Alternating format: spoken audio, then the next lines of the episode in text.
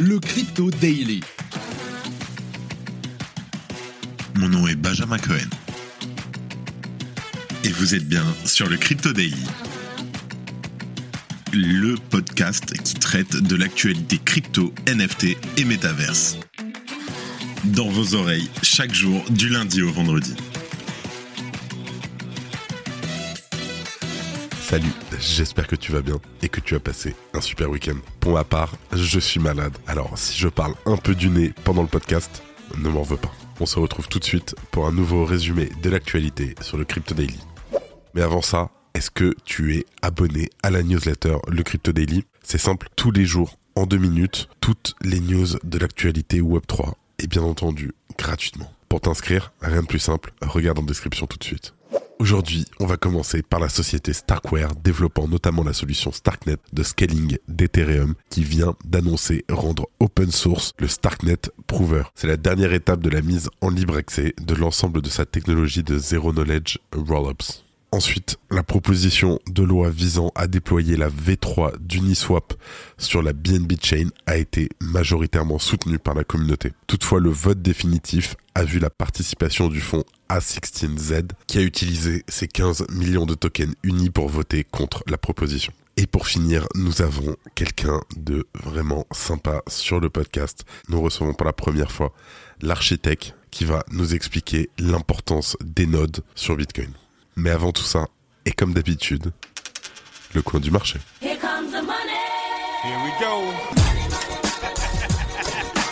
Nous enregistrons cet épisode, nous sommes le 6 février 2023, il est 14h. Nous avons un Bitcoin à 22 860 dollars, un Ether en baisse de 2% à 1630 dollars, le BNB pareil en baisse de 2% à 330 dollars environ. Le XRP en baisse de 3%.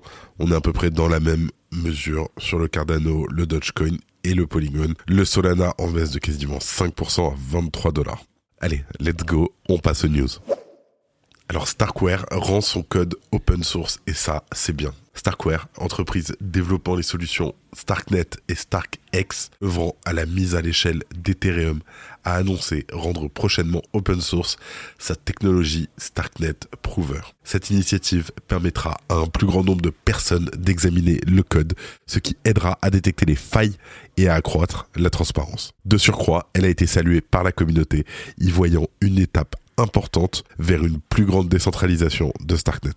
Cela mettra la technologie Stark à sa juste place en tant que bien public qui sera utilisé au bénéfice de tous, a expliqué Eli Bensasson, président et cofondateur de Starkware, lors d'un événement organisé hier à Tel Aviv. Il a également expliqué c'est un moment décisif pour la mise à l'échelle d'Ethereum et, dans un sens plus large, pour l'univers des crypto-monnaies. La technologie en question est actuellement connue sous le nom de Stark Prover et sera rebaptisée Starknet Prover.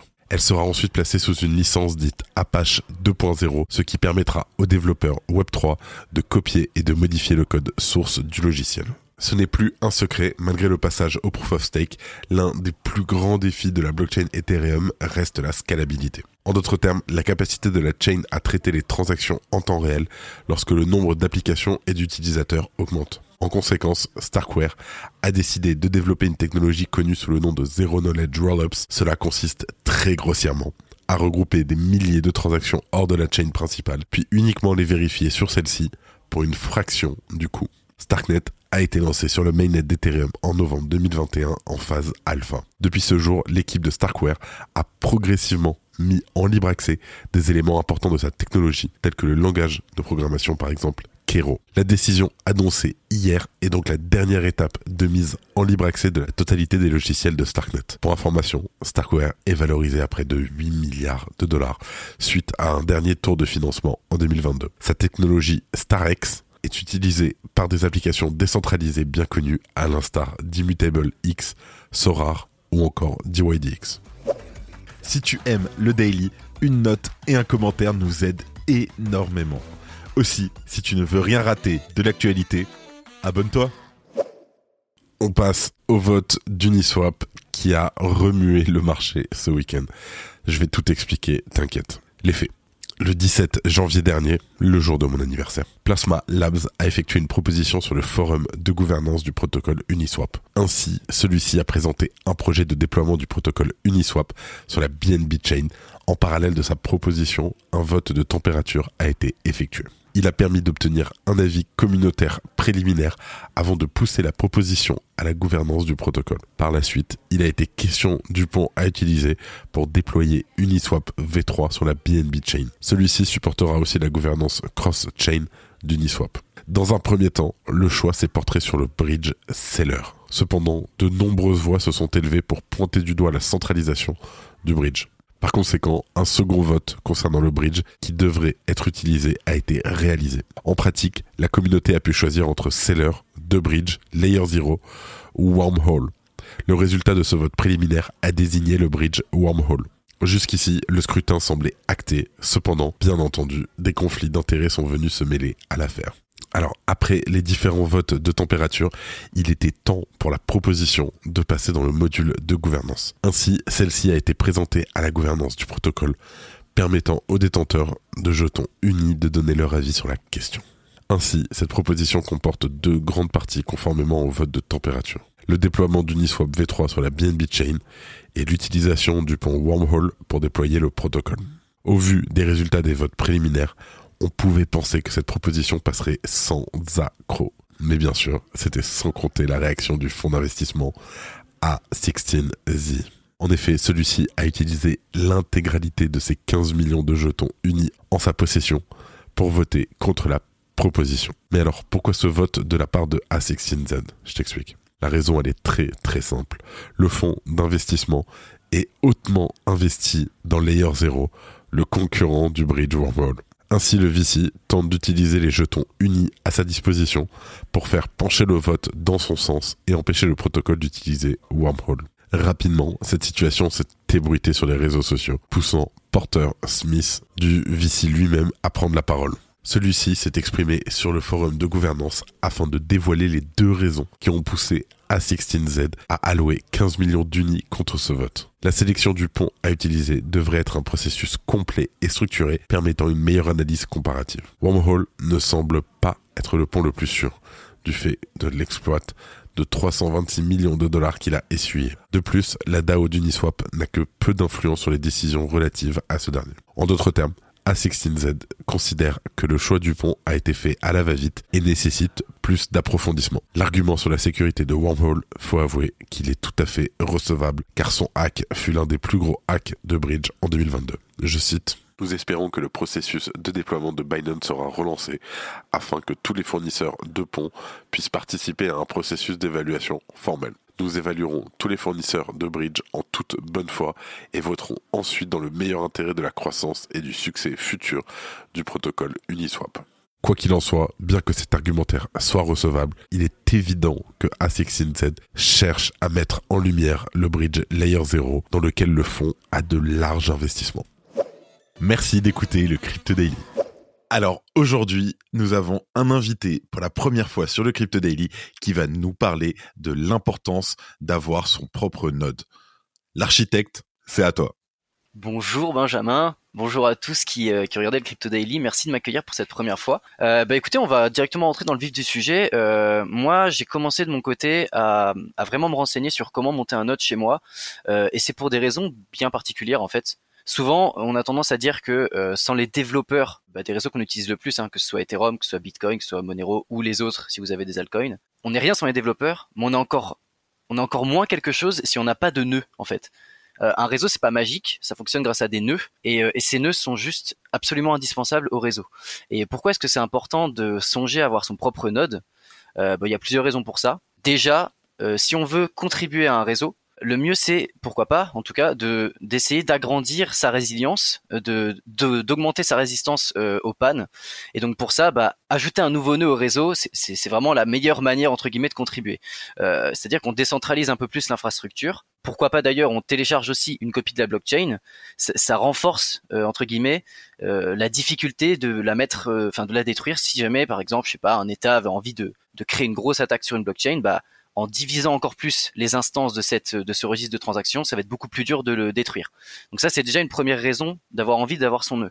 Euh, une autre raison, ça peut être aussi que, en gros, si on n'a pas notre propre nœud, on est obligé de propager nos transactions sur le réseau en passant par un autre nœud. Donc parfois, ça veut dire que si on, on, est par exemple relié à un nœud malveillant qui a envie bah, de ne pas vraiment accepter notre transaction, ou alors euh, on ne paye pas assez de gaz pour lui, donc il ne fait pas passer euh, notre transaction, on est obligé de changer de nœud. Euh, ce genre de choses-là. Ça arrive pas vraiment souvent, mais avoir son propre nœud, ça permet d'éviter de passer par un autre nœud. On peut directement propager nos transactions sur le réseau, bah, directement depuis chez nous. En fait, on est vraiment souverain sur notre utilisation de la blockchain et sur notre transfert de valeur. Donc c'est aussi quelque chose qui peut être euh, qui peut être valorisable en tout cas. Quelque chose d'autre aussi qu'on pourrait ajouter, c'est que quand on est un nœud, euh, donc un full node. Il y a plusieurs types de nœuds en fait. Il y a les full nodes, c'est ceux qui vont télécharger l'entièreté de la blockchain et qui vont vérifier toutes les transactions depuis le bloc Genèse, vraiment euh, de, depuis la première transaction jusqu'à la transaction, euh, la, la, enfin le dernier bloc qui a été ajouté à la chaîne. Et on a les light nodes qui vont plus avoir tendance à juste vérifier ce qu'on appelle le header du bloc. Ils sont un petit peu moins sécurisés que les full nodes, mais malgré tout, ils divisent quand même l'instance de la blockchain, donc ça, sécurise malgré tout l'infrastructure un petit peu plus. Enfin, ça la distribue un petit peu plus en tout cas. Et l'intérêt en fait d'avoir un full node, c'est que lorsqu'on a un autre full node qui veut s'ajouter au réseau, bah, il a besoin de récupérer les données. Sinon, il peut pas vérifier chaque bloc jusqu'à arriver au nouveau bloc euh, et donc être à jour, être synchronisé, ça s'appelle. Et donc pour ça, il faut qu'il chope les données de la blockchain et il va pas les trouver de nulle part. On est obligé en fait de passer par un autre full node. Et si moi je fais tourner mon propre nœud, ça veut dire que la prochaine fois qu'un nouveau nœud veut se joindre au réseau, et eh ben peut-être que je vais pouvoir lui donner les données directement, enfin je vais pouvoir lui transmettre ces données-là, et donc encore un peu plus participer à la décentralisation et à augmenter la robustesse du réseau. Donc voilà, en fait on aiderait les prochains qui veulent aussi distribuer l'infrastructure du réseau, et je pense en tout cas que c'est une des des plus enfin des meilleures manières de contribuer à un réseau si on veut le voir grandir. Voilà. C'est je dirais les trois grosses raisons euh, qui feraient qu'on pourrait avoir envie d'avoir un, un chez soi.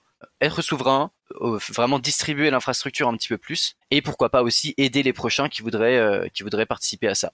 N'hésitez pas à aller vous renseigner sur le sujet si jamais ça vous a intéressé. Voilà, merci beaucoup. Merci l'archi. Petite question, combien de nodes as-tu chez toi? Eh ben pour le coup, moi je suis en train là de monter mon tout premier node. Voilà. Donc j'ai vraiment je me suis renseigné en, profondeur pourquoi est-ce que je devais faire ça et donc j'ai commencé là l'aventure euh, il y, a, récemment donc je suis en train de, de, tester là en ce moment sur mon Linux un petit peu comment ça marche et tout ça. J'ai des problèmes, je demande à des gens des solutions et, euh, et on avance ensemble comme ça. Super. Eh ben écoute, merci beaucoup. Où est-ce qu'on peut te retrouver, euh, l'archi? Mon canal principal, ça va être Twitter. Euh, je fais beaucoup de threads et je suis en train de travailler aussi sur un médium euh, pour alterner entre thread et article. Je sais qu'il y en a qui aiment bien les deux formats. Et je travaille aussi en, collaboration avec euh, avec Eril. Donc de temps à autre, j'interviens dans des lives, euh, etc. Donc euh, si vous voulez me retrouver, n'hésitez pas à suivre Eril aussi. On est on est proche. Merci à toi. À très vite. Vous pouvez retrouver l'architecte sur Twitter. Je vous mets le lien en description. Allez maintenant, plus le temps. On passe aux news en bref avec notre partenaire Coin Academy. Le géant Google a investi 300 millions de dollars dans la jeune startup Anthropic via sa branche Google Cloud en échange de 10% des parts de l'entreprise. Évoluant dans le secteur de l'intelligence artificielle, Anthropic avait été financé à hauteur de plus de 500 millions de dollars par SBF l'année dernière. La déclaration des plus et moins values en crypto peut souvent être un casse-tête pour les investisseurs. Les formulaires proposés par les États sont relativement récents et ils varient grandement d'un pays à l'autre. Un créneau que compte occuper Binance qui propose désormais à ses utilisateurs français une aide à la déclaration. Pour redynamiser la consommation et favoriser l'adoption du yuan numérique, plusieurs villes chinoises ont procédé à des distributions de yuan. Dans le même temps, la ville de Suzhou espère atteindre un volume de transactions de 295 milliards de dollars d'ici la fin de l'année. Airdrop en Chine, c'est rare. FTX demande aux politiciens qui ont reçu des dons de SBF de rendre l'argent. Les débiteurs ont déclaré qu'ils se réservaient le droit de forcer les remboursements plus les intérêts par une action en justice. Les investissements dans les sociétés crypto ont plongé de 91% en janvier par rapport à l'année dernière. Et la plupart des transactions de 2023 concernant des entreprises plus petites et en phase de démarrage. Londres est la ville la plus prête à accueillir les cryptos selon une étude de Recap. Paris est en huitième position. Emergent Fidelity Technology, cofondé par SBF et Gary Wang, a demandé la protection du chapitre 11 sur les faillites. C'est la société qui détenait les 56 millions d'actions de Robinhood. C'est la fin de ce résumé de l'actualité du jour sur le Crypto Daily. Évidemment, pensez à vous abonner pour ne pas rater le suivant, quelle que soit d'ailleurs l'application que vous utilisez pour m'écouter. Rendez-vous aussi sur Twitter et LinkedIn pour d'autres contenus d'actualité exclusifs. Je crois que j'ai tout dit, faites attention à vous, et moi je vous dis à demain. C'était Benjamin pour le Crypto Daily. Merci et à très vite.